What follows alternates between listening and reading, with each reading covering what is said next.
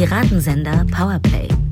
Das Gespräch am Ende der Woche mit Samira El-Wasil und Friedemann Karik.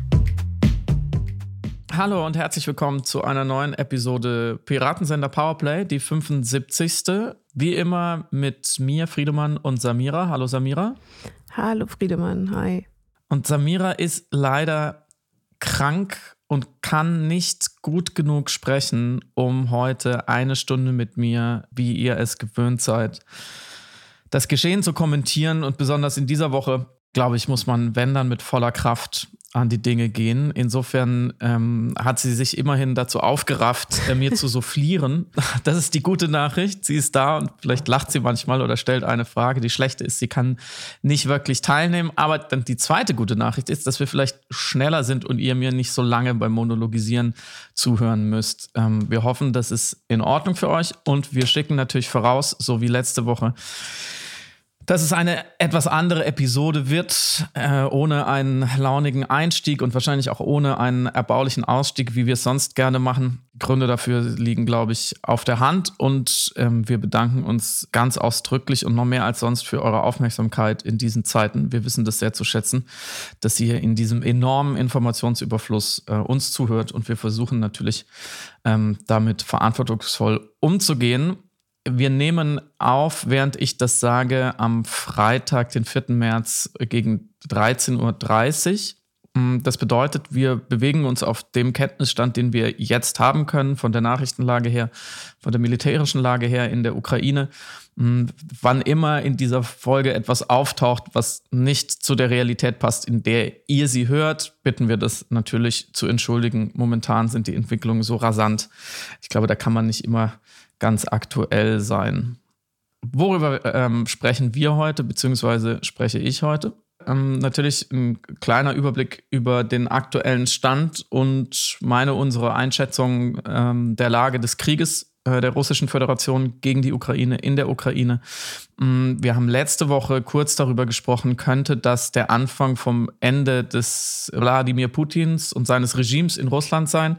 Ich finde es ganz wichtig zu betrachten, was auf der russischen Seite gerade passiert, nach den Informationen, die man hat. Dazu gehört natürlich die informationelle äh, Dimension dieses Krieges, der sogenannte Informationskrieg, die Propaganda, äh, die Kommunikation von beiden Seiten. Ähm, wie wird da kommuniziert? Das ist ja wirklich ein immenser Unterschied. Ich glaube, wir haben alle über die sozialen Medien gesehen, was die Ukraine imstande ist zu leisten an Erzählungen momentan. Ähm, das wollen wir uns natürlich äh, anschauen mm, und den Blick äh, nach, äh, zu uns richten, nach Deutschland. Am Sonntag hat ja äh, Bundeskanzler Olaf Scholz in einer Sondersitzung des Deutschen Bundestages eine, wie er es nannte, Zeitenwende verkündet, eine beispiellose Aufrüstung der Bundeswehr und einige andere äh, Politikwechsel. Mm, das und die Reaktionen darauf ähm, wollen wir natürlich besprechen und vor allem aber auch über das sprechen, was dieser Krieg und diese Situation äh, in uns auslöst, mh, hm, wie mit der Angst umzugehen ist, welche Angst begründet ist, wo sie herkommt, äh, was sozusagen eine Psychohygiene in diesen Zeiten bedeuten kann oder leisten kann, um dann ähm, gegen Ende auch noch über ein anderes Problem zu sprechen, was diese Woche äh, nochmal ins Bewusstsein gerückt wurde durch den äh, sechsten äh, Bericht des IPCC, des Weltklimarates, nämlich die drohende Klimakatastrophe. Das habt ihr sicherlich auch alle mitbekommen, dass dieser Bericht so drastisch und explizit von den katastrophalen Folgen ähm, des unterlassenen Klimaschutzes berichtet hat, wie kein Bericht vorher. Das ist eine Menge und das sind sehr viele Dinge, die einem Angst machen können, die einen sorgen können, die einen überfordern können. Deswegen vorausgeschickt ähm, unsere Empfehlung, wenn du das gerade hörst und sowieso schon das Gefühl hast, es wird dir alles zu viel, dann gibt es keine Verpflichtung, sich auch noch diese Stunde anzuhören. Wer gerade emotional nicht mehr gut mit der Gesamtlage zurechtkommt, dem ist es natürlich erlaubt und legitim auf allen Ebenen einfach abzuschalten für einen Tag, zwei Tage, drei Tage und so auch diesen Podcast. Was ist passiert oder was passiert gerade? Der russische Einmarsch in die Ukraine, der Angriffskrieg, er eskaliert. Äh, vergangene Woche haben wir darüber gesprochen, dass ähm, der ganz schnelle Erfolg, den sich vielleicht Putin und seine, seine, sein Regime ausgerechnet haben, die schnelle Einnahme der Hauptstadt Kiew, das Fliehen äh, der ukrainischen Regierung, die Kapitulation, das alles ist nicht eingetreten. Und auch heute, ähm, eine gute Woche nach Kriegsbeginn, sieht es nicht danach aus, dass die Armee der Russischen Föderation da einen leichten oder, oder mittelschweren äh, Sieg erringt. An allen Fronten wird heftig gekämpft. Die Bombardements werden ausgeweitet. Es werden ähm, die großen Städte Kiew, Kharkiv, äh, Mariupol und so weiter beschossen, heftigst beschossen. Die zivilen Opfer steigen. Man sieht deutlich, was man erwartet hat, dass nach den ersten Tagen äh, des Blitzkrieges, wie er auch oft genannt wurde, also des schnellen Vorrückens, des Abzielens auf strategisch wichtige Ziele, jetzt die russische Armee die, die Kriegsführung eskaliert, eben auch zivile Einrichtungen in Angriff nimmt. Dementsprechend steigen die Opferzahlen, dementsprechend verschlechtert sich die Lage in der Ukraine. Äh, manche Städte sind schon so gut wie eingeschlossen. Aus anderen Städten wird, fliehen die Menschen zu Hunderttausenden. Gestern war die Meldung, dass eine Million Menschen jetzt aus der Ukraine auf der Flucht sind, die unter anderem auch in Deutschland ankommen. Also die humanitäre Katastrophe, muss man sagen, ist in vollem Gang und rein militärisch zeichnet sich momentan kein anderes Szenario ab als eine sehr langfristige, langwierige, ähm, sehr weitreichende Auseinandersetzung mit großen Opfern, mit großer Zerstörung. Und solange sich daran grundsätzlich nichts ändert, kann man eigentlich äh, nur darauf warten, wie schnell die russische Armee welche Art von Feuerkraft, welche Art von militärischen Ressourcen noch in diesen Krieg hineinwirft und wie lange die Ukraine dem widerstehen kann. Es ist ein furchtbarer Krieg und keiner gewinnt. Putin dachte offensichtlich wirklich, die UkrainerInnen würden die Panzer mit Blumen begrüßen. Ähm, stattdessen schmeißen sie Molotow-Cocktails. Niemals wird Putin und die russische Föderation die Ukraine friedlich regieren können. Das ist, glaube ich, jetzt völlig klar. Es war auch vorher schon klar, aber es müsste eigentlich jetzt auch ähm, der russischen Führung klar sein, egal was militärisch jetzt in den nächsten Tagen und Wochen rauskommt, wann genau welche Stadt fällt, wie lange die ukrainische Verteidigung sich halten kann. Es wird ein, eine, eine große, große Zerstörung sein und kein, keine Stabilität. So, das muss man, glaube ich, das, das hat man jetzt wirklich nach einer Woche äh, verstanden. Ähm, man hat auch verstanden, dass die Sanktionen wirken. Der Rubel stürzt ab. Ähm, die müssen die, ihre Devisenreserven nutzen, um ihn zu stützen. Es ist auch eine ökonomische Katastrophe für Russland, zwar für ganz Russland. Sind sie in kompletter Isolation oder nicht in kompletter Isolation, weil natürlich die Verbündeten schon noch funktionieren, aber das hat man bei der UN-Resolution gesehen diese Woche, bei der UN-Vollversammlung, wo Annalena Baerbock nochmal eine flammende Rede gehalten hat, diesen Angriff wirklich offiziell im höchsten Gremium, was die Menschheit hat, zu verurteilen. Und äh, nur Russland, äh, Belarus, Syrien, Eritrea und Nordkorea haben dagegen gestimmt. 141 äh, Staaten haben für die Verurteilung des Angriffskrieges gestimmt und es gab ein paar Enthaltungen, die natürlich sehr laut sind, wie zum Beispiel China, Indien und Pakistan. So, das ist gerade die Weltlage. Ähm, selbst die eigentlich ähm, Verbündete wie China trauen sich nicht mehr, dagegen zu stimmen, sondern wirklich nur noch Schurkenstaaten wie Syrien oder Nordkorea. Also Russland ist so isoliert wie noch nie. Anne Applebaum hat das mal die Autocracy Inc., also die Autokratie GmbH genannt äh, die zusammenhält, die weltweite, ähm, der weltweite Verbund von Autokraten, die untereinander Handel treiben, sich Sicherheitstechnik, äh, Waffen verkaufen, äh, sich gegenseitig unterstützen, Front bilden gegen den sogenannten Westen. Ob das für so ein riesiges Land wie Russland auf Dauer reicht, das mag stark zu bezweifeln sein. Ähm, den Russen und Russinnen stehen extrem düstere Zeiten bevor. Der Zugang zu allen unabhängigen Medien wird gesperrt. Das Parlament hat gerade heute noch einem Gesetz zugestimmt, wonach bis zu 15 Jahre Haft für äh, sogenannte Fakes äh, zur militärischen Lage drohen. Schon das Wort Krieg kann als so ein Fake interpretiert werden. Also wenn man sagt, Russland führt Krieg in der Ukraine, kann man dafür in Russland jetzt schon ins Gefängnis kommen die liberaleren, vielleicht besser informierten Russinnen beginnen schon zu fliehen. Also Journalistinnen berichten immer wieder, dass ihre Freunde und Kolleginnen versuchen, aus dem Land zu kommen. Ähm, man weiß inzwischen zum Beispiel auch, dass, dass Putin und die Führung das Militär lange im Unklaren über den Angriff gelassen hat, dass sie sehr, sehr junge Soldaten ähm, dorthin schicken, die keine Ahnung haben, was ihnen dort blüht. Dass in diesen ersten Angriffswellen, die verheerend für das russische Militär waren, eben vor allem diese Wehrdienstleistenden eingesetzt worden sind und nicht Berufssoldaten, beziehungsweise junge Männer, die ähm, dahin getrickst wurden, einen Vertrag äh, als Berufssoldat zu unterschreiben und dann drei Tage später sind sie schon im Krieg. Ähm, könnte eine ganz bewusste Taktik gewesen sein, um das ukrainische Militär erstmal aufzureiben äh, und, und Munition verbrauchen zu lassen. Jetzt werden wahrscheinlich besser ausgerüstete Einheiten eingesetzt. Nichtsdestoweniger, ähm, diese Belagerungssituation um die großen Städte, das Bombardement auch ziviler Ziele, das bekommt man in Russland nicht mehr verkauft. Deswegen muss jetzt noch stärker eben äh, Propaganda betrieben werden. Ähm, Gerade auch so, so, Szenen oder Auswüchse, wenn wie jetzt ein Kernkraftwerk angegriffen wird ähm, in der Ukraine. Das ist nichts, was man, was, was die Russinnen und Russen noch verstehen würden. Diese mehr von der Spezialoperation in der Ukraine, von einem schnellen, sauberen Krieg, der mit, mit einer Befreiung äh, endet, die kann auch ein Putin nicht mehr aufrechterhalten. Es gab jetzt heute schon Berichte, dass russischstämmige Menschen in die besetzten Gebiete in der Ukraine gebracht werden in Bussen, um dort dann die, die russische Armee als Befreier zu begrüßen.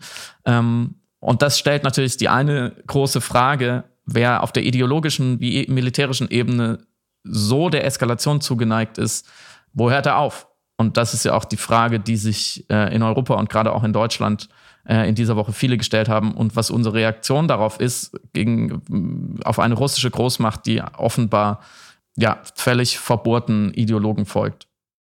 Heute kamen dann auch nochmal Geheimdienstberichte, unter anderem vom BND, wonach der russische Machthaber ähm, sich angeblich zurückgezogen hat in den letzten Monaten. Das haben wir ja schon öfters gelesen, äh, dass er in seinem Bunker sitzt, dass er vor allem diese pseudohistorischen Schriften gelesen hat, von wegen die Ukraine wäre kein eigener Staat, eigene Traktate verfasst haben soll und sich angeblich mit innen- oder wirtschaftspolitischen Angelegenheiten kaum noch befasst haben soll. Das alles macht natürlich große Sorge, weil es zeigt, dass Putin, sein Regime, die Eliten, aber auch die von Propaganda gehirngewaschene Bevölkerung in großen Teilen diesen Krieg nicht so einfach stoppen wird. Und das stellt natürlich weiterhin die Frage, was wir, was der Westen, was Deutschland dagegen tut. Wir haben äh, vergangene Woche natürlich über die möglichen Sanktionen gesprochen. Inzwischen sind sie weitestgehend in Kraft. Diese Woche gab es auch konkrete Meldungen, dass zum Beispiel Yachten von Oligarchen festgesetzt wurden. Ich glaube, auch in Hamburg wurde eine festgesetzt. Ähm, auch in Großbritannien gab es da äh, große Diskussionen, ähm, wie weit das gehen kann. Der Westen tut also einiges. Gewisse Dinge kann er nicht tun. Und das haben wir diese Woche noch einmal schmerzlich lernen müssen. Vor allem auch in Deutschland, als Robert Habeck sich, ich glaube am Mittwoch oder am Donnerstag war es, gegen ein Embargo, gegen russische Energieträger, gegen Öl, äh, Gas und Kohle ausgesprochen hat, ähm, weil er gesagt hat, das können wir einfach nicht stemmen. Wir können diesen Hahn nicht zudrehen. Was können wir tun? Die Bundesregierung hat am Sonntag eine sehr klare Antwort gegeben. Sie hat ein Sondervermögen für die Bundeswehr beschlossen, äh, über, das war die kolportierte Zahl, immer über 100 Milliarden Euro auf die nächsten Jahre, wobei da klar festzustellen ist, dass das angerechnet wird auf die sonstigen Verteidigungsausgaben. Das heißt, es sind nicht 100 Milliarden zusätzlich, aber es sind 100 Milliarden insgesamt, was natürlich eine immense Summe ist. Dazu gab es eine große Rede von Olaf Scholz im Bundestag, eine Regierungserklärung. Äh, bemerkenswerterweise muss man sagen, Friedrich Merz als äh, Oppositionsführer ähm, hat dem zugestimmt. Also die CDU, die Union hat ihre Unterstützung zugesichert. Ähm, und die Frage, die wir hier vor allem diskutiert haben, weil wir natürlich direkt auf die militärische Lage in, der Ukraine wenig Einfluss haben, ähm, aber natürlich auf die deutsche Politik direkten Einfluss haben. Ähm, die Frage, die wir diskutiert haben, reicht das? Ist das der richtige Schritt? Was bringt das den Menschen in der Ukraine? Natürlich erstmal gar nichts, wenn wir mehr für die Bundeswehr ausgeben, aber was bringt das mittel- bis langfristig, um uns ähm, zu schützen. Und ich muss sagen, je mehr ich darüber nachdenke und das sacken lasse seit Sonntag, diese beispiellose Aufrüstung in der, in der Geschichte der Bundesrepublik, auf eine Art verstehe ich natürlich äh, den Drang, die immerhin am siebtbesten äh, finanzierte äh, Armee der Welt, das ist die Bundeswehr, äh, weiter noch besser zu finanzieren, weil sie offensichtlich nicht einsatzfähig ist, weil sie offensichtlich große Probleme hätte, äh, in einem NATO-Bündnisfall überhaupt zu agieren. Mhm. Andererseits, je mehr ich darüber nachdenke, finde ich es auch an vielen Stellen sehr scheinheilig und verlogen leider, weil schon mal grundsätzlich für mich die falschen Fragen gestellt werden. Als allererstes finde ich weniger interessant, wie viel Geld wir jetzt in den Verteidigungshaushalt pumpen. Ich würde viel lieber diskutieren, wofür Genau. Wofür, was, was macht denn diese Bundeswehr dann? Sagen wir mal, in zwei, drei, fünf Jahren ist sie einsatzfähig, ist sie schlagkräftig, wie Christian Lindner das genannt hat, eine der schlagkräftigsten Armeen Europas.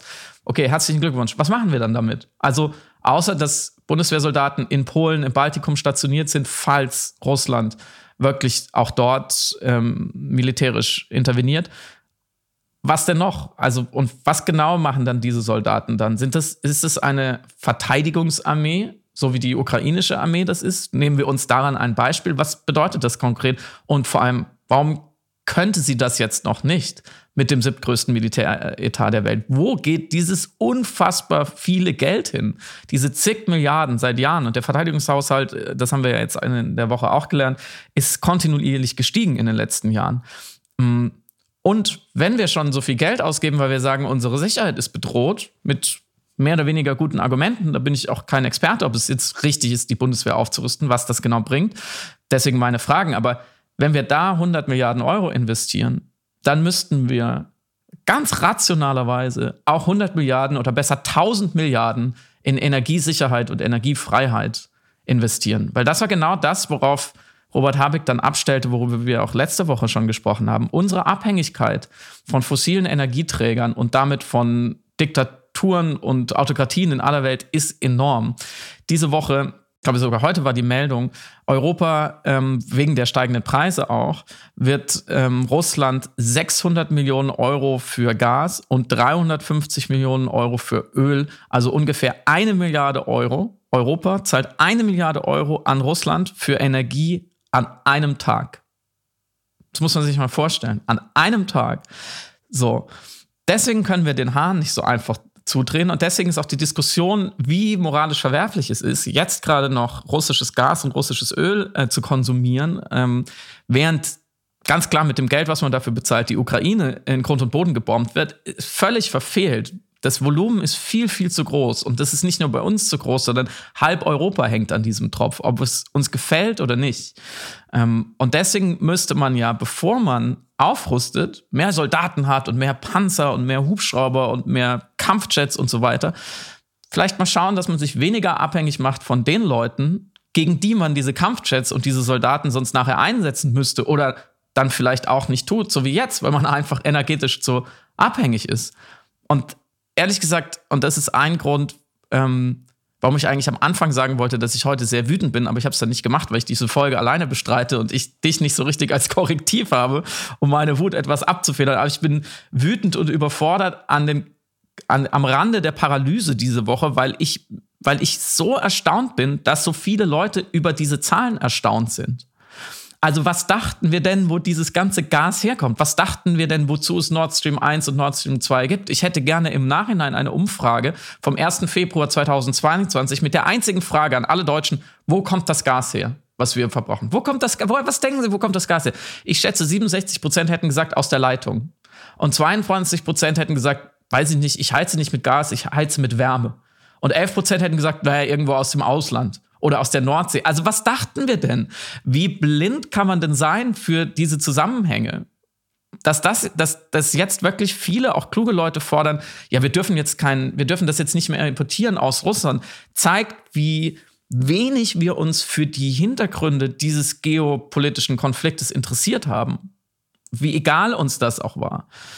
Und dann kommen wir zu der nächsten Frage, liebe Samira, die du mir vielleicht verantworten kannst, ja oder nein.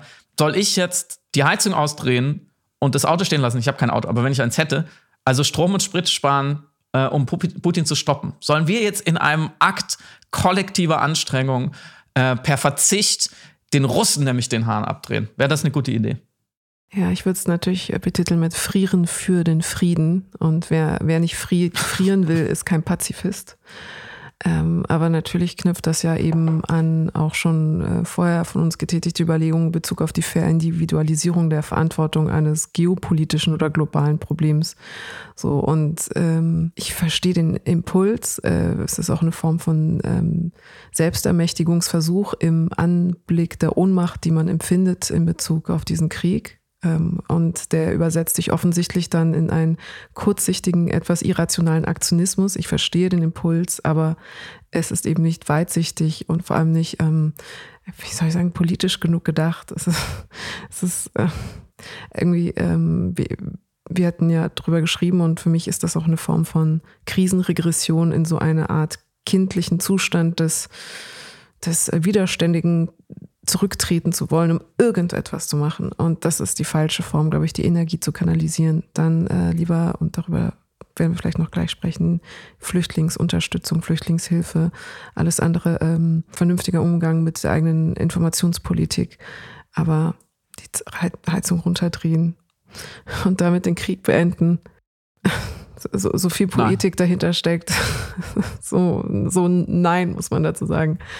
Danke, dass du, dass du die raren Ressourcen deiner Stimme äh, darauf verbraucht hast, diese semi-rhetorische Frage perfekt zu beantworten.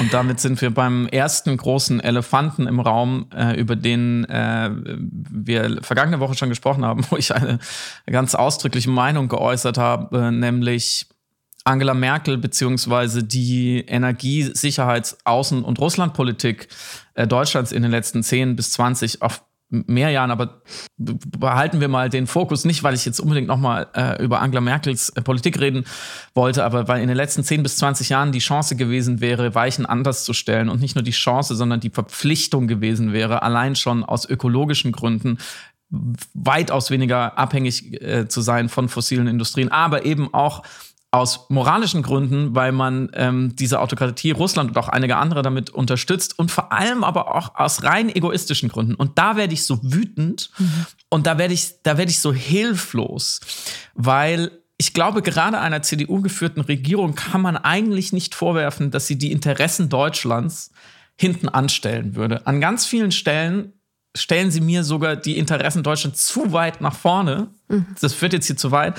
Aber genau an dieser einen Stelle haben wir einfach jahrzehntelang richtig im egoistischen Sinne, also im rein national egoistischen Deutschlands Wohl muss an erster Stelle stehen Sinne, unfassbar schlechte Politik gesehen, mhm. die uns jetzt auf die Füße fällt.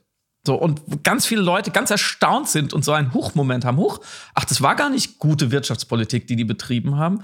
Und sowas macht mich fertig. Und das ist der, das ist der Elefant im Raum, dass die fossilgetriebene Wirtschaftspolitik, die dann doch mit Autokraten und so weiter Geschäfte macht, um kurzfristige Erlöse zu haben, um billige Energie zu haben, um eine Industrie beliefern zu können mit dieser billigen Industrie, dass das einfach richtig schlechte Politik ist, die vielleicht kurzfristig Wohlstand gebracht hat, die aber langfristig fatal ist. Und mhm. es ist super traurig, dass es jetzt diesen Krieg braucht, damit mehr Leute mal aufwachen und merken, hm, uns ging es irgendwie ganz gut, die Wirtschaft hat gebrummt, die ganz großen Krisen haben uns in Ruhe gelassen, die haben auf jeden Fall weit genug vor unseren Grenzen aufgehört.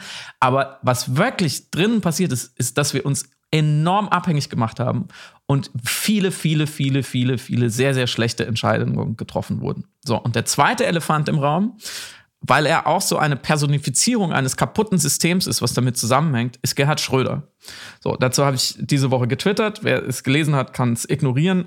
Ich finde es enorm wichtig, sich nicht damit zufrieden zu geben, dass er jetzt vielleicht aus der SPD ausgeschlossen wird, wenn die SPD das hinkriegt und er vielleicht jetzt auch, wenn die ganze Ukraine in Schutt und Asche gebombt ist, seine, seine Posten in russischen Unternehmen zurückgibt und da einfach die Verbindung hat, sondern dass man mehr darüber reden muss. Wie kann eigentlich ein Mensch Bundeskanzler werden, der offensichtlich auf der moralischen Ebene dermaßen flexibel ist, dermaßen schamlos ist, dass er nach seiner Amtszeit als Bundeskanzler einfach dann Handlanger eines Despoten wird. So, das ist natürlich die erste grundlegende Frage. Zweitens, was passiert eigentlich mit diesen älteren Männern, wenn sie nicht mehr ganz so mächtig sind? Also wie tief muss die Kränkung gehen des Machtverlustes, damit das dann dieses Loch, dieses Vakuum, was da entsteht, mit Geld und Einfluss aus, von der dunklen Seite der Macht aufgefüllt wird. Mhm. So, wann, wann genau beginnt da eine Allmachtsfantasie und die totale Rücksichtslosigkeit und offensichtlich auch das Gefühl, über dem, dem Gesetz und dem an, jeglichen Anstand, Sitten, Moral, überall steht Gerhard Schröder ja aus seiner Sicht drüber. Und dann muss man ja auch sagen, und deswegen geht, ist es ein systemisches Problem. Er ist ja bei weitem nicht der Einzige. Warum ist es eigentlich normal, dass Leute zwischen Wirtschaft und Politik hin und her wechseln und dann mit zerstörerischen Industrien viel Geld verdienen? Warum werden diese Leute nicht viel früher geächtet? Warum konnte Gerhard Schröder das zehn Jahre lang machen und währenddessen noch von großen deutschen Medien als Altkanzler und ja, irgendwie Politikexperte und gewichtige SPD-Stimme interviewt werden? Was hat da, was ist da schon schief gelaufen?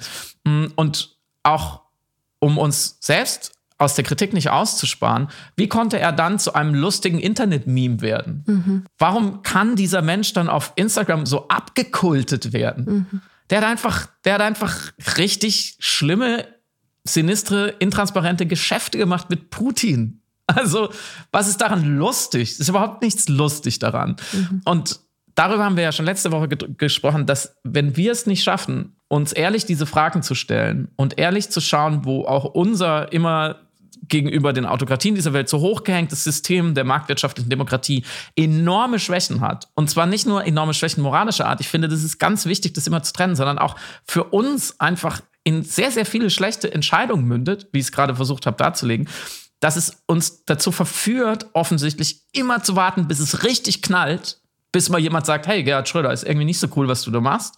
Ähm, oder hey, irgendwie, dass wir die Hälfte unserer Energie aus Russland bekommen, ist irgendwie nicht so gut, solange das da keine Demokratie ist und, und die militärisch aggressiv sind, sollten wir mal ändern. Warum muss es immer erst knallen? Und wenn es knallt, steht dann Olaf Scholz im Bundestag und sagt, die Bundeswehr kriegt mehr Geld. Mhm. So, warum mhm. führen wir diese Diskussion nicht viel früher? Wo könnte ein so reiches, so privilegiertes Land wie Deutschland stehen, wenn wir es mal schaffen würden, Probleme nicht erst zu lösen, wenn sie keine Probleme mehr sind, sondern Katastrophen? Das hat mich diese Woche wieder einmal total fertig gemacht. Nächste rhetorische Frage, Entschuldigung. Auf einer Skala von 1 bis 10, wenn man das so sagen kann, ohne zynisch sein zu wollen, wie geschickt kommuniziert die Ukraine in diesem mhm. Krieg? Ich würde ja mal sagen, zehn von zehn Punkten. Also mhm. den Kommunikationskrieg, den Krieg der Bilder, der auch ein wesentlicher Teil ähm, moderner Kriege ist, hat die Ukraine auf jeden Fall gewonnen. Und nicht nur, dass sie sie gewonnen hat, ähm, sie hat eine eigene wenn man das so ausdrücken kann, cineastische Sprache gefunden, beziehungsweise mhm. perfekt eine popkulturelle, aktuelle Sprache der Kommunikation adaptiert, eine sozialmediale Ansprache auf visueller und textlicher Ebene äh, und performativer Ebene. Also sie beherrschen und ich, das Interessante ist, es wirkt ja auch alles sehr genuin. Es ist äh, alles sehr frugal. Es sind keine, es ist kein Marketing, keine äh, äh Propaganda im klassischen Sinne dahinter und setzt sich davon dadurch ja extrem ab von einer sehr berechneten, sehr kontrollierten, sehr äh, wohlweislichen Kommunikation äh, aus Russland ab.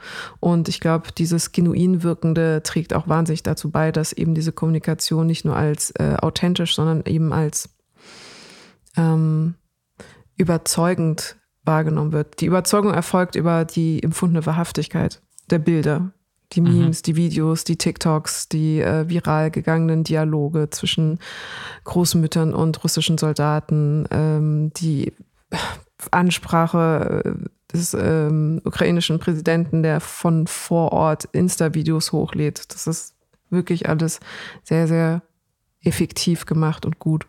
Und du hast es schon anklingen lassen, dem gegenüber steht der äh, Kreml, mhm. äh, der ähm, ja jetzt auch immer stärker, äh, wie schon kurz angesprochen, ähm, versucht, zumindest im eigenen Land die Informationshoheit zu behalten, weil sie natürlich auch merken, dass sie die deutlich schwächere Hand haben, äh, dass die Ukraine es schafft, eben mit den von dir beschriebenen Mitteln einfach über die geografische Nähe, über die familiäre Nähe teilweise äh, einfach in, in, diese, in diese abgeschlossene, opake Propagandasituation, die Putin etabliert hat, einzubrechen, äh, weil es natürlich auch Initiativen gibt, wie ähm, das von dem Anonymous-Kollektiv angestoßene ähm, Bewerten von äh, mhm. russischen Restaurants auf Google und anderen Portalen und Hotels auf Hotelportalen, um dann in die, in die Rezension reinzuschreiben, äh, zum Beispiel, hey, eure Regierung belügt euch, es ist ein Krieg in der Ukraine, es ist ganz furchtbar. Also es gibt einfach Löcher im Informations- und Internetzeitalter, kann man eine Bevölkerung nicht ganz so abgeschlossen halten. Mm, und die Reaktion ist erschreckend in Russland ähm, weil das Regime offenbar äh, entschlossen scheint, diesen Informationskrieg, wenn sie ihn schon nicht gewinnen können, weltweit, und ich glaube, es ist inzwischen auch egal, was die Welt von ihnen denkt, wenn sie ihn schon nicht gewinnen können, dann doch zumindest bis zum Ende durchzufechten. Ich finde es interessant, wie sehr alle Akteure auf der ukrainischen Seite mit einer Stimme sprechen, mhm. auf eine Art ich folge inzwischen wirklich sehr, sehr vielen UkrainerInnen auf Twitter, also wirklich von ganz privaten Personen über JournalistInnen, AktivistInnen ähm, und natürlich auch ähm, Regierungsangehörige oder einfach PolitikerInnen, äh, Mitglieder des Par Parlaments. Und man hat wirklich das Gefühl, dass sie sowohl was die Tonalität, aber auch was die Narrative, die sie verbreiten, angeht, mit einer Stimme sprechen. Mhm. Und äh, mir fällt es immer wieder auf, wenn ich durch meine Twitter-Timeline scrolle und dann, dann lese ich was, ohne genau den Absender zu sehen. Äh, sehe einfach nur, ah, Ukraine, jemand aus der Ukraine twittert was.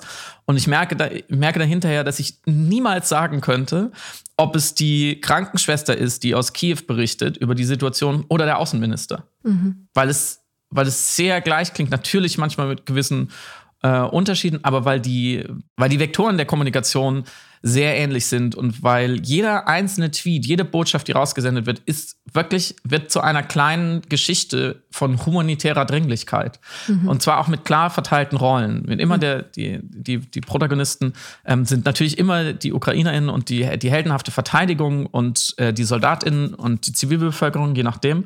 Die Antagonistin ist natürlich immer die russische ähm, Föderation und Putin und tatsächlich so gut wie nie das russische Volk.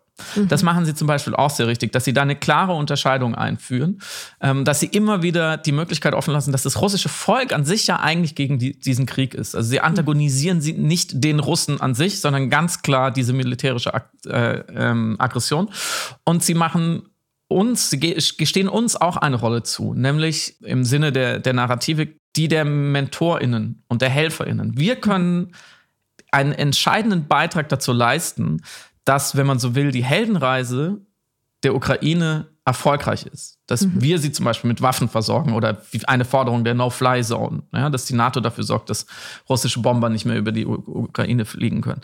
Ähm, und es wird auch immer mit den möglichen Opfern in Verbindung gebracht. Also es wird immer davon gesprochen, dass die Zivilbevölkerung leidet, dass Kinder sterben, dass ähm, Krankenhäuser und Kindergärten bombardiert werden. Also es wird uns auch immer klar gemacht, was steht auf dem Spiel. Und zwar nicht abstrakt, ähm, dass es, es, geht hier irgendwie um, um, um die Demokratie oder Frieden, sondern allermeistens auch sehr, sehr konkret. Und das ist natürlich geschickt. Ähm, gleichwohl, ich bin tatsächlich auch vorsichtig geworden diese Woche, weil man merkt, dass wir hier sehr stark aufgrund der völlig katastrophalen äh, äh Strategie der, der, der, russischen Föderation an der Stelle, dass wir hier sehr stark von den ukrainischen Informationen abhängen. Mhm. Ganz einfaches Beispiel, wie viele Soldaten sind gestorben in diesem Krieg? Die allermeisten Medien, auch in Deutschland, reproduzieren die Zahlen der Ukraine, mhm. weil man weiß, dass die russischen Zahlen einfach 100% gefälscht sind. Mhm. Die, die, können nicht stimmen. Und das ist, glaube ich, auch wieder einmal, wir haben schon öfters darüber gesprochen, eine Lüge, die auch als Lüge erkennbar sein soll. So. Mhm. Sind die ukrainischen Zahlen richtig? Das weiß man natürlich nicht so genau. Genauso fluten sie ja Social Media mit militärischen Erfolgen, mit russischen Panzern und Fahrzeugen und Kriegsgefangenen, äh, die sie sozusagen erobert haben. Wir sehen von russischer Seite nicht das Gegenstück. Das mhm. heißt, wir können überhaupt nicht einschätzen, ob das sowohl quantitativ als auch qualitativ, ähm, wie nah das an der Wahrheit ist. Und da wäre ich extrem vorsichtig und würde mich doch immer lieber auf verifizierte Informationen verlassen, ähm, weil, und das meine ich gar nicht, also das würde ich natürlich niemals einem Ukrainer oder einer Ukrainerin anlasten oder vorwerfen oder übel nehmen. Natürlich befinden die sich genauso im Informationskrieg wie das putinsche Russland und kämpfen mit allen Mitteln, mhm. wenn es sein muss. Und das ist auch legitim, wenn das eigene Land angegriffen wird.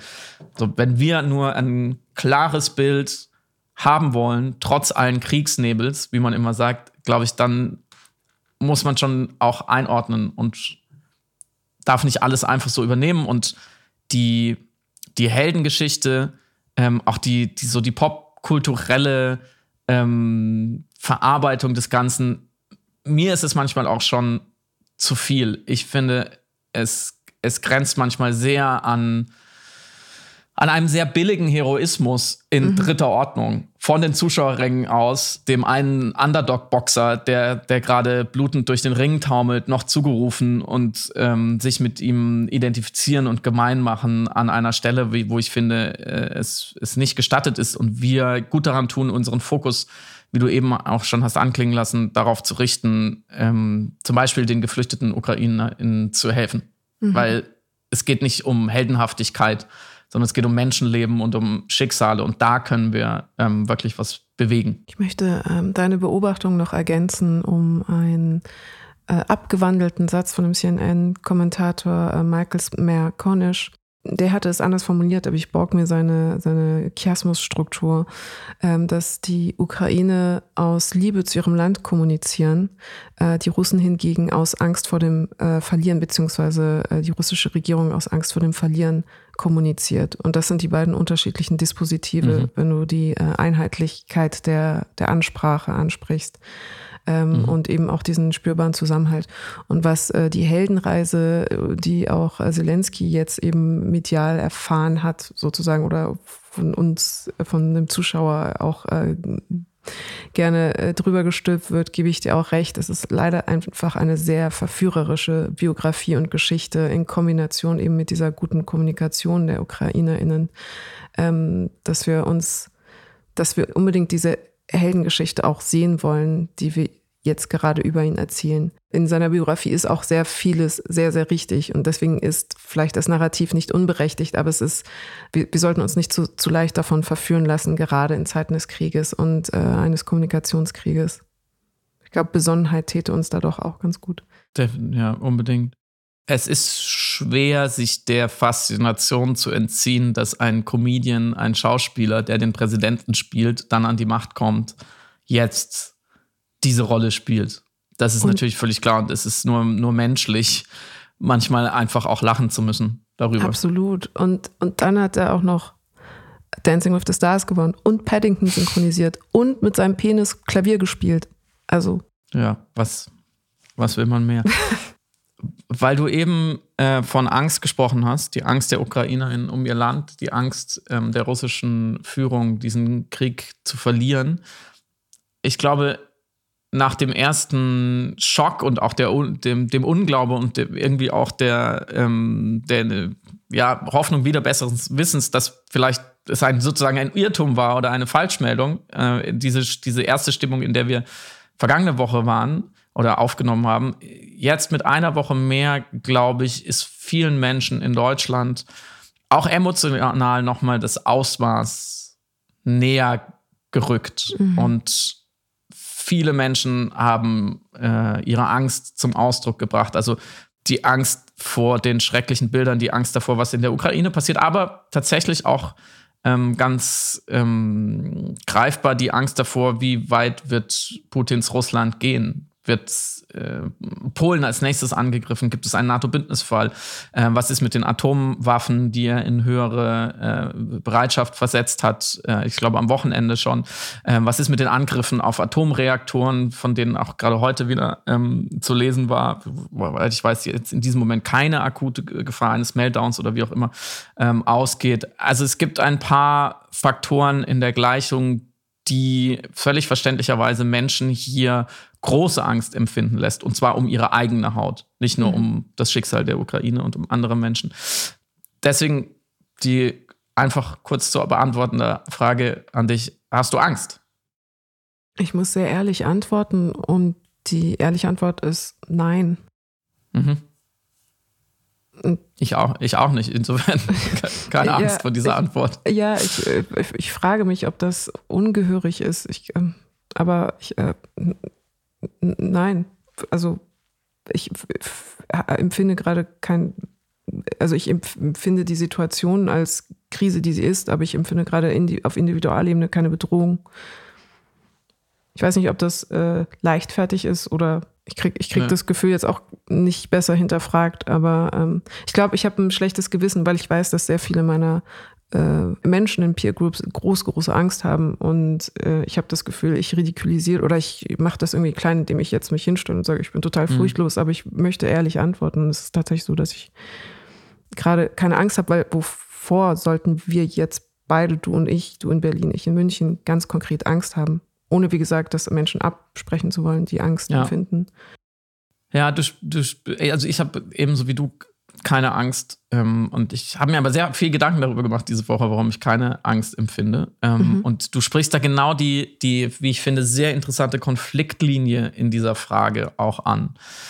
Mm, es gibt ja, glaube ich, momentan ähm, wie, wie schon öfters in anderen, Ver also vergleichbaren Situationen, sagen wir mal, Corona wäre jetzt das erste Naheliegende, was mir einfällt, wo es so, es gab so die eine Hälfte, die gesagt hat, oh, ich habe jetzt Angst vor dem Virus und Angst vor dem, was es mit uns macht und dass ich es kriege oder meine Lieben kriegen und andere gesagt haben, naja, die Wahrscheinlichkeit ist dann doch relativ gering, dass was Schlimmes passiert, muss man keine Angst haben, so grob zusammengefasst.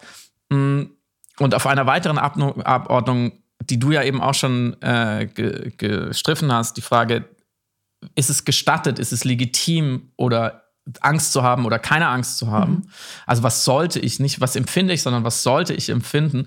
Also genau da verläuft ja auch gerade die Konfliktlinie zwischen den, sagen wir mal, Ängstlichen, mhm. die auch zu Recht auf ihr Recht auf Angst und Überforderung pochen. Und mhm. das ist mir ganz wichtig, das vorauszuschicken, wenn ich zweiter darüber rede.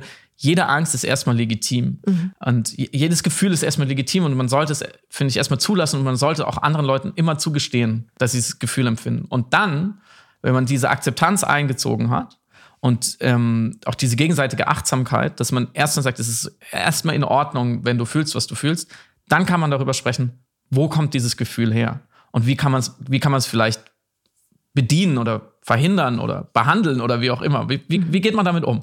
Als sowohl individuell als auch ähm, Gesellschaft. Und die eine Seite, wie gesagt, sind die, die, die Angst haben und auch Angst haben dürfen wollen, zu Recht. Und die andere Seite ist ja die, die von uns privilegierten Westlern, von unseren MacBooks in unseren beheizten Räumen mehr Resilienz fordern. Mhm.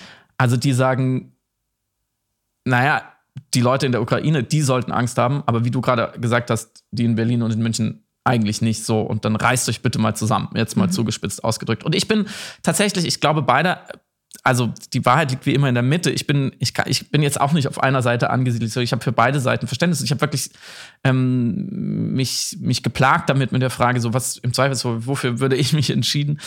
Ich glaube, als erstes mal der Imperativ, wieso habt keine Angst, ist genauso schlau wie der Imperativ, sei mir nicht böse oder lass dich nicht ärgern. Das sind meine absoluten Hasssätze in der deutschen Sprache. So, ja, nimm's mir nicht übel. Ja, pff, entweder du machst was, was ich dir übel nehme oder nicht. So, aber, aber mir ist quasi das Gefühl, ähm, zu verbieten zu wollen, was deine Handlung aussieht. Irgendwie ergibt es keinen Sinn. So. Und mhm. wenn man erstmal Angst hat, ist es ja auch schon zu spät. So dann ist man in dem Gefühl und dann kann man ja auch schwer noch rational sagen, oh, aber wo kommt denn meine Angst genau her? Hier sind die Zahlen. Vielen Dank, Spiegel Online. Oh, jetzt habe ich keine Angst mehr. So. Mhm.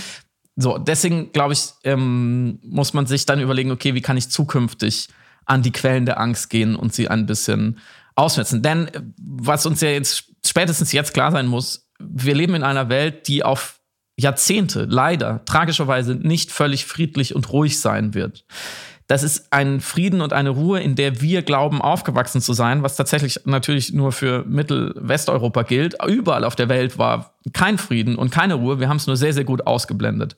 So, und was auch immer in den nächsten 10, 20, 30 Jahren passiert, rechnet man die Chance auf Pandemien ein, auf ähm, Klimafolgen, ähm, auf Kriege, äh, auf was auch immer, dann ist es relativ wahrscheinlich, wenn nur aus egoistischen Motiven, dass mehr Resilienz besser wäre.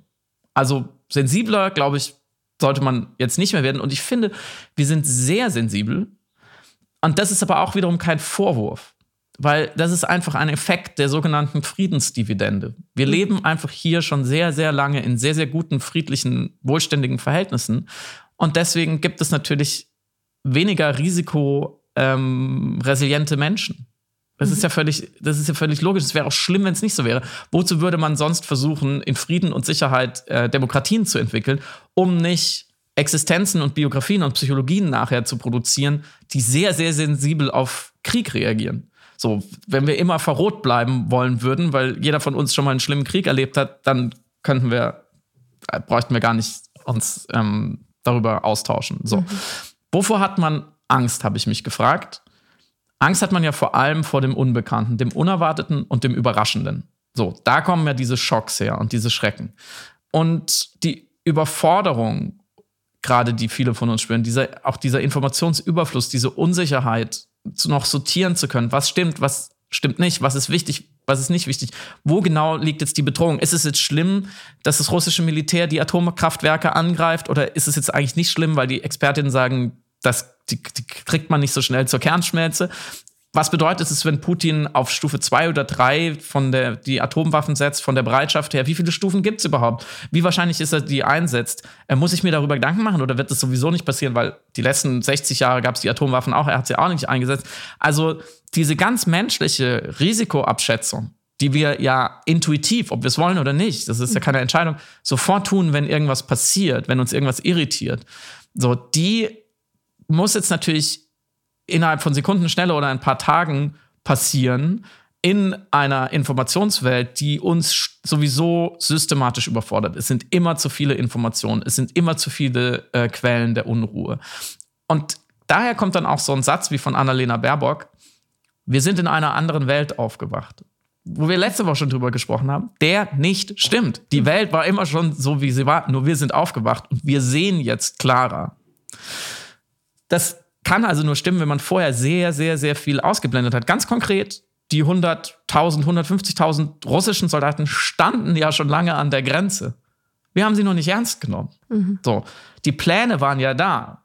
Putin, Putin, hat seine Ideologie immer wieder ausgelegt. Die politischen Verhältnisse sind transparent. Kommen wir nochmal zurück zu unserer Energieabhängigkeit. Das sind ja keine verbotenen geheimen Zahlen, die jetzt rauskommen, die waren die ganze Zeit da. Die Situation im Donbass und der Krim war bekannt, die Warnungen aus der Ukraine waren vernehmlich. Mm, und wenn dann also gegen einige Hoffnung, auch gegen meine natürlich, der Krieg begonnen wird und man merkt, man wird informationell auf dem falschen Fuß erwischt, man merkt, wie wenig man eigentlich weiß, und da beziehe ich mich ganz aktiv mit ein, über diese Region, über die politischen Konflikte, die ganze Atomwaffendimension zum Beispiel, aber auch die NATO, ihre Handlungsmöglichkeiten, die ökonomischen Dimensionen, SWIFT. Was ist eigentlich SWIFT und was bedeutet es, mhm. wenn wir die Russen da rausschmeißen? Die Oligarchen, wo sind überhaupt diese Yachten? Warum haben die eigentlich so viel Geld? Diese ganzen Dinge, die uns dann auch immer mehr hier direkt betreffen, direkter betreffen als so hart muss man sagen, ein Frontverlauf in der Ukraine, sondern die direkt hier mein Leben auch beeinflussen. So, welche Produkte konsumiere ich? Wie viel meines Energieverbrauchs kommt aus diesen sinistren Quellen wie Russland? Was genau ist in Nord Stream 2 zu, äh, los? Was hat Gerhard Schröder damit zu tun? Wer in meinem Umfeld verdient Geld mit diesen Leuten? So, was sind die, eigentlich die Positionen der deutschen Parteien zu dem? Was ist die Position der Partei, die ich gewählt habe? Mhm. Was sagt mein Abgeordneter, meine Abgeordnete? Was sagen meine Freunde? Wann haben wir mal darüber gesprochen? Wo kommt eigentlich mein Strom her? Und ich würde mal vermuten, dass für die allermeisten von uns sich in dem Moment, als die russische Föderation wirklich oh, die Ukraine angegriffen hat letzte Woche, eine riesige weiße oder schwarze Fläche des Unwissens sich auftat. Der Wahrheit, der diffusen Vermutungen. Und da ist es natürlich völlig menschlich und auch in einem gewissen Sinne nur psychologisch gesund, Angst zu haben vor dem Unbekannten und vor all dem Unwissen, was da drin steckt. Und dann fängt man an, im, im Zuge dieses Krieges und der medialen Berichterstattung, sozusagen mit einer kleinen Taschenlampe in diese Dunkelheit hineinzuleuchten und vers zu versuchen, ein bisschen mehr zu verstehen und die Unwissenheit zu verringern. Und leider ist es nun mal so, wenn man mit einer Taschenlampe in eine Kriegssituation leuchtet, dann überall, was man sehen kann, sieht man schlimme Dinge. Und alles, was wir lernen über Putins mögliche geistige Verfassung, über die, den Totalitarismus, den er installiert hat, über die Vollkommenheit der russischen Propaganda. Und ich habe gerade eben noch einen Text gelesen über Eltern, die in Russland sind und Kinder, die in der Ukraine sind. Und die Kinder versuchen ihren Eltern, also die studieren da zum Beispiel, die Kinder versuchen ihren Eltern zu erklären, dass Krieg ist und dass Zivilisten bombardiert werden. Und die Eltern glauben das nicht, weil sie eher der russischen Propaganda glauben. Solche Sachen werden uns jetzt erst klar. Ja, seine implizite Drohung mit Atomwaffen, die Hilflosigkeit der russischen Bevölkerung, die Repressalien, das bis zu 15 Jahre Haft jetzt äh, darauf stehen, zu, zu protestieren, die verzwickte Lage der NATO, die im Rückblick völlig katastrophale deutsche Russlandpolitik unter Merkel, die ganze Trickserei mit Nord Stream 2, alles überall da, wo wir jetzt mal kurz hinleuchten und uns ein bisschen informieren, da sehen wir natürlich schlimme Dinge. Und die einzigen Heldengeschichten in diesem Wust an Narrativen sind natürlich, wie wir besprochen haben, die von UkrainerInnen, die aber ja aktuell leider militärisch unterlegen sind und sterben. Sie sterben in dieser Geschichte gerade. Und all diese Vorrede, um zu sagen, es ist absolut menschlich, wenn nicht sogar gesund, Angst zu haben. So, das ist die eine Ebene. Die zweite Ebene ist dann die Frage, was nun? Also, was ist unsere Reaktion auf diese Angst, diese Unwissenheit, diese Krise? Also was ist unsere Handlungsmacht? Was sind eigentlich unsere Optionen? Okay, wir können uns informieren. Das habe ich gerade schon dargelegt und das machen ja auch die allermeisten von uns. Und ähm, weniger unwissend zu sein, glaube ich, ist schon mal nicht schlecht. Das kippt aber natürlich in so einer akuten Situation schnell in ein Doomscrolling, in Gewaltvoyeurismus, in so ein Kriegsporno, dass man immer noch schlimmere Bilder sieht. Ähm, und damit eigentlich nur Dinge, die mir noch mehr Angst machen. Und dieses ganz wichtige Moment, um nützliche von unnützen Informationen zu unterscheiden, das bindet enorme kognitive Ressourcen. Mhm. Und da komme ich auch früher oder später an meine Grenze. Also ich bin diese Woche mehrmals hatte ich eine Liste an Artikeln, die ich lesen wollte zu der ganzen Situation. Und als ich dann den 17. Link in dieses Dokument gepostet habe, habe ich gemerkt, ich komme nicht mehr hinterher. Und das ist natürlich für eine empfundene Hilflosigkeit nicht gut, sondern es steigert sie natürlich nur noch. So, was können wir noch tun, außer informieren und an unsere Grenzen stoßen? Wir könnten spenden. Gut, okay. Wir können demonstrieren gehen. Das war ja wirklich sehr berührend, wie viele Menschen in Deutschland und weltweit auf die Straße gegangen sind. Das ist auch gut, weil das was Physisches und da Angst auch immer eine physische Manifestation ist, ist es ein gutes Ventil, wenn wir uns rausbegeben an die frische Luft mit Leuten. Ganz wichtig, es kollektiviert uns, es schafft Vergemeinschaftung. Und das ist immer gut, weil Angst ist, hat immer auch was mit Vereinzelung zu tun, dass man sich alleine fühlt in diesem Problem. Aber wir wissen natürlich auch, so ehrlich muss man sein, unsere Proteste ändern akut nichts an den Quellen unserer Angst. Sie mhm. ändern nichts daran, dass Putin den Knopf an den Atombomben hat. Sie ändern nichts an der Zerstörung der Ukraine. Sie ändern nichts an der Gefahr eines dritten Weltkrieges. So. Was bleibt uns noch zu tun? Ein paar von uns haben begonnen, sich zu engagieren, Konvois zu organisieren, vor Ort zu fahren, also anzupacken. Und ich glaube, hier liegt der zweite ganz wichtige Faktor für unsere Angst. Die meisten von uns können oder wollen nicht so tatkräftig reagieren und ihre Angst in Aktionen umgießen.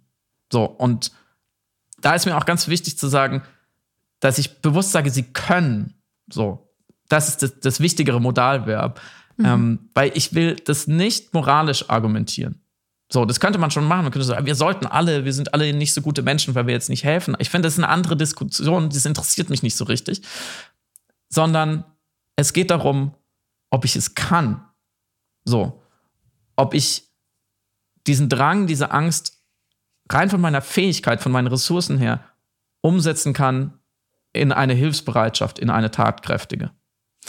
Weil ich glaube, es geht hier viel mehr um Fähigkeiten, Kompetenzen und Ressourcen als um charakterliche Qualitäten. So. Und es bringt nichts, Leuten vorzuwerfen, ja, dann engagier dich doch, weil man damit eher in so eine Reaktanzspirale kommt, weil man dieses moralische Argument abwehrt weil man ja seine eigene Identität als guter Mensch verteidigen will. So, mhm. das sehen wir zum Beispiel auch im Critical Whiteness-Diskurs, ja, dass wenn man Leuten sagt, das war gerade rassistisch von dir, dass die allermeisten Leute dann nicht mehr darüber diskutieren, war es jetzt rassistisch, was daran, was kann ich da vielleicht lernen, was ist die andere Perspektive, sondern sagen, ich bin doch kein Rassist. Mhm. So, was eine andere Ebene ist. Ich bin doch ein guter Mensch. So. Das führt in eine Sackgasse.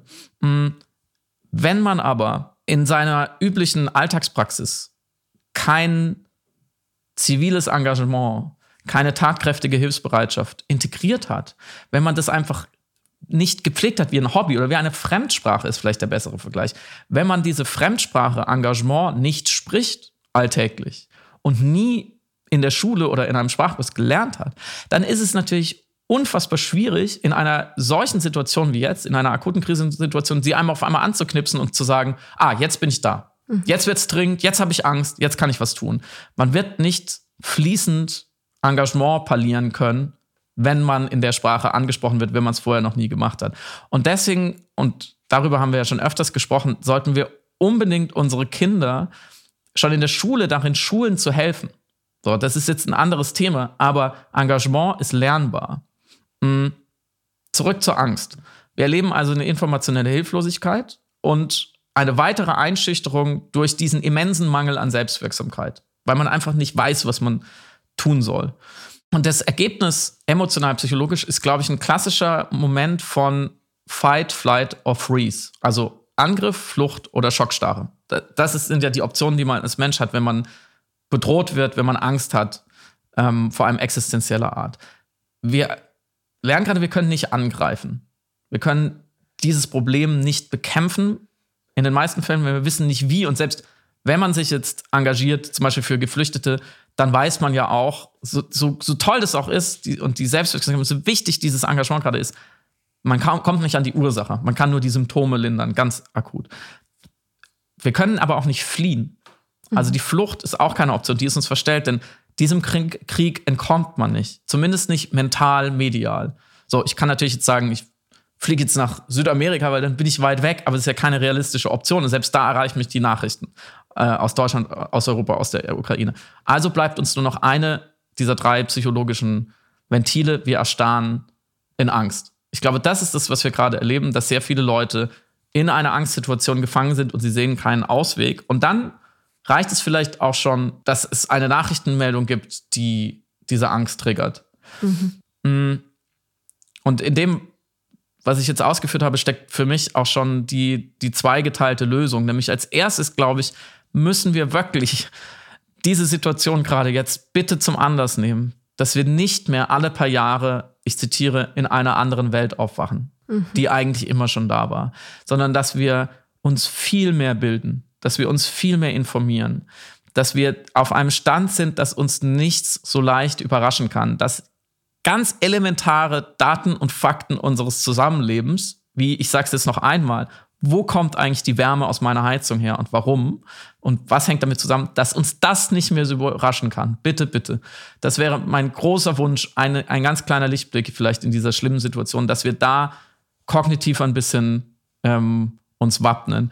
Natürlich soll man ein gutes Leben leben. Natürlich muss man sich nicht jeden Tag sieben Stunden mit den Krisen dieser Welt beschäftigen. Und ich meine, es ist gar nicht so Gemeinschaftskunde lehrerhaft, dass man als gute Staatsbürgerin bitte schön jeden schönen jeden Tag schön Zeitung lesen soll äh, von vorne nach hinten, sondern ich meine das wirklich erst im Sinne einer Psychohygiene, einer Resilienz, ganz egoistisch so. Wissen ist Macht. Ich weiß aber nicht, ob der Spruch stimmt, aber Wissen ist schon Ermächtigung auf mhm. eine Art. Wer einigermaßen versteht, warum die Welt so ist, wie sie ist, ist viel seltener äh, schockiert. Und wer in friedlicheren Zeiten vielleicht lernt, gute Informationen von reinen Angstquellen zu unterscheiden, und das ist ja auch sehr subjektiv, wer also sich selber in seiner subjektiven Wahrnehmung der Welt schult, wer zum Beispiel ganz praktisch seine Social Media Timelines gut kuratiert, wer gute Quellen kennt, wer auch sein Level und seine Grenzen und seine Sensibilitäten kennt, ist natürlich dann für die akute Krise besser gewappnet. So. Und der zweite Teil ist natürlich der Wunsch oder die Hoffnung, dass mehr von uns, und da, wie gesagt, da zähle ich mich auch wieder voll mit rein, Engagement, also die, das Mittel gegen die Angst, das Praktische, zu unserem Alltag machen. Und ich meine auch das gar nicht unbedingt primär altruistisch. Das ist mal für eine Sekunde nur für diesen Gedanken, den ganzen Kram von wegen Privilegien und Verantwortung und Moral vergessen. So, sondern rein egoistisch sehen. Was bedeutet zivilgesellschaftliches Engagement rein egoistisch? Und ich glaube, es zahlt sich hundertfach aus. Und wenn nur in Selbstwirksamkeit und Resilienz für diese Zeiten. So, wenn man wöchentlich ein paar Stunden opfert, ob es jetzt Hausaufgabenhilfe für geflüchtete Kinder ist oder Arbeit bei einer Tafel für wohnungslose Menschen und, und, und, und, und. Es gibt ja tausend Möglichkeiten. Ich glaube, es stärkt die Seele und es wird zu einer Routine in psychischer Gesundheit und Robustheit. Und eigentlich so wie Zähneputzen oder gesunde Ernährung gut für den Körper sind. Und wir, wir sehen das alle ein, dass wir dafür Ressourcen aufbringen ist, glaube ich, für die Krisen, die uns erwarten, auch enorm wichtig, eine Selbstwirksamkeit zu üben.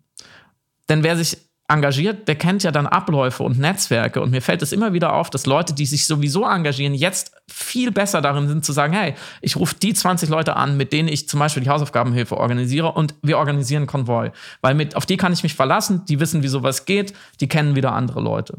So. Und man sieht einfach den Unterschied, den kleinen Unterschied, aber der ist so wichtig, den man in dieser angsteinflößenden Welt machen kann. Aber wenn man sich andererseits so um die möglichen Einbrüche in die schöne friedliche, friedliche Realität nicht so schert und andererseits nicht weiß, wie man dann etwas verbessern kann, so, dann werden, glaube ich, dann werden, glaube ich, die nächsten Jahrzehnte immer wieder geprägt sein von diesen Schocksituationen. Also je eher wir anfangen, uns einzumischen, intellektuell wie ganz physisch, glaube ich auch, desto weniger Angst müssen wir haben. Lass uns noch kurz über den IPC-Report sprechen. Ich habe es vorhin schon angedeutet. Der sechste Bericht äh, des Weltklimarates. Äh, und ich glaube, du hattest eine sehr eindrückliche Horrorzahl schon extrahiert. Genau, ähm, weil sie auch für mich so prototypisch war für das, was ich meine, wenn ich sage, Moral mobilisiert, beziehungsweise ähm, we have to make it about you. Wir müssen die Klimakrise äh, zu etwas machen, das uns persönlich trifft. Und der neue Bericht geht eben davon aus, dass äh, alle Kinder unter zwölf Jahren jetzt, also alle Kinder, die alle Zehnjährigen jetzt, äh, in ihrem Leben viermal so viele Nat Naturkatastrophen erleben werden.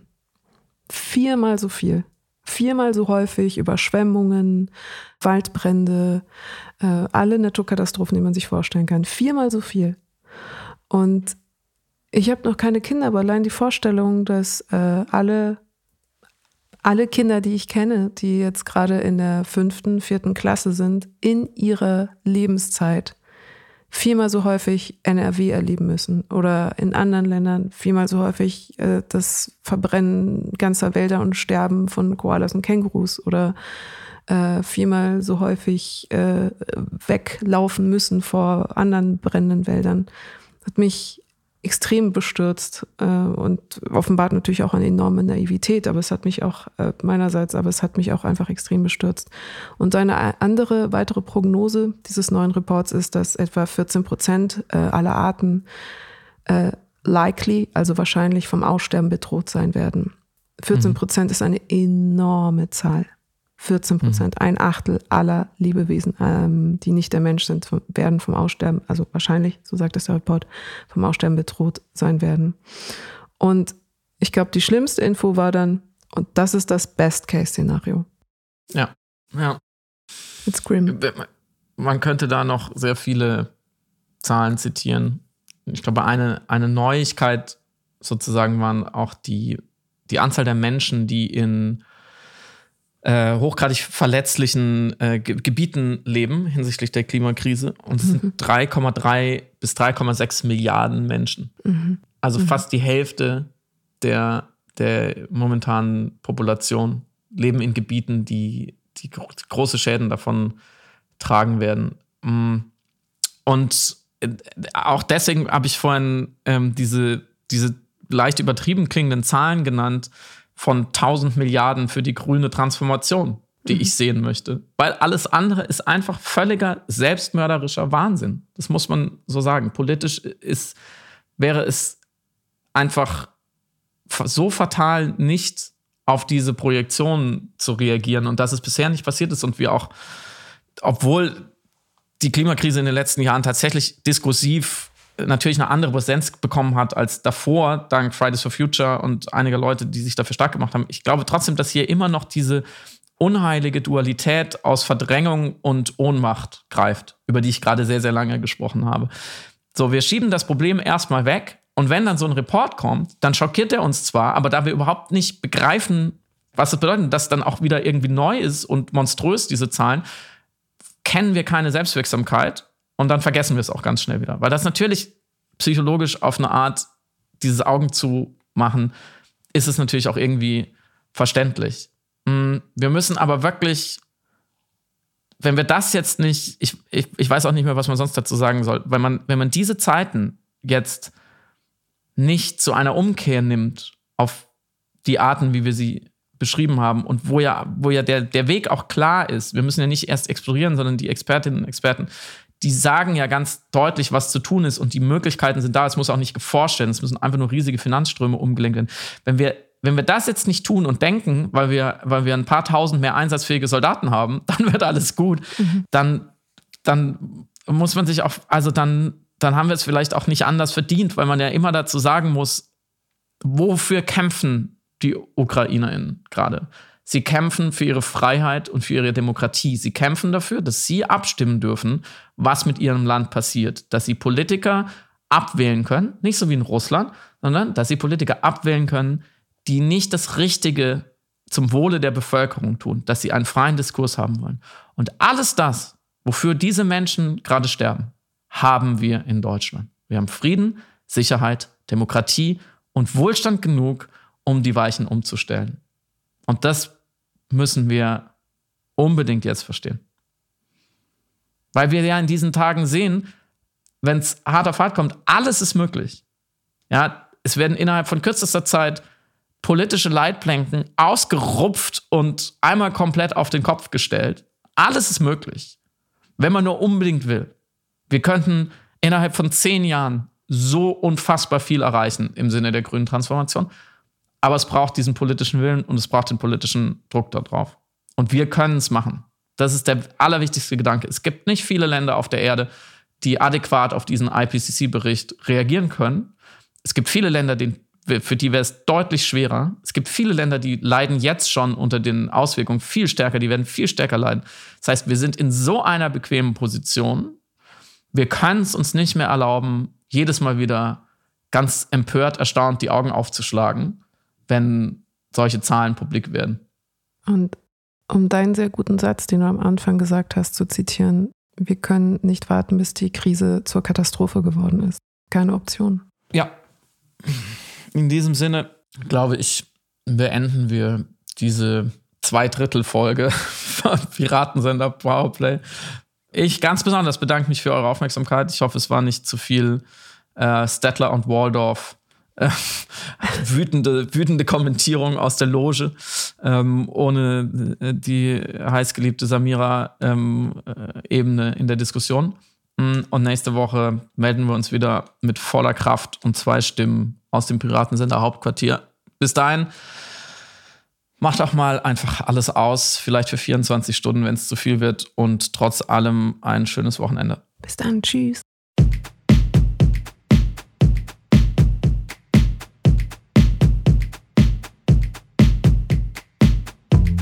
Hörst Piratensender Powerplay. Das Gespräch am Ende der Woche mit Samira El-Wasil und Friedemann Karik. Piratensender Powerplay ist eine Produktion von Stereotype Media in Kooperation mit Yam Yam, der unsichtbaren Tupperbox für den diskreten Foodie. Du möchtest Yam Yam zwei Wochen lang kostenlos testen? Abonniere diesen Podcast überall und gewinne gutes Korma. Bon Appetit!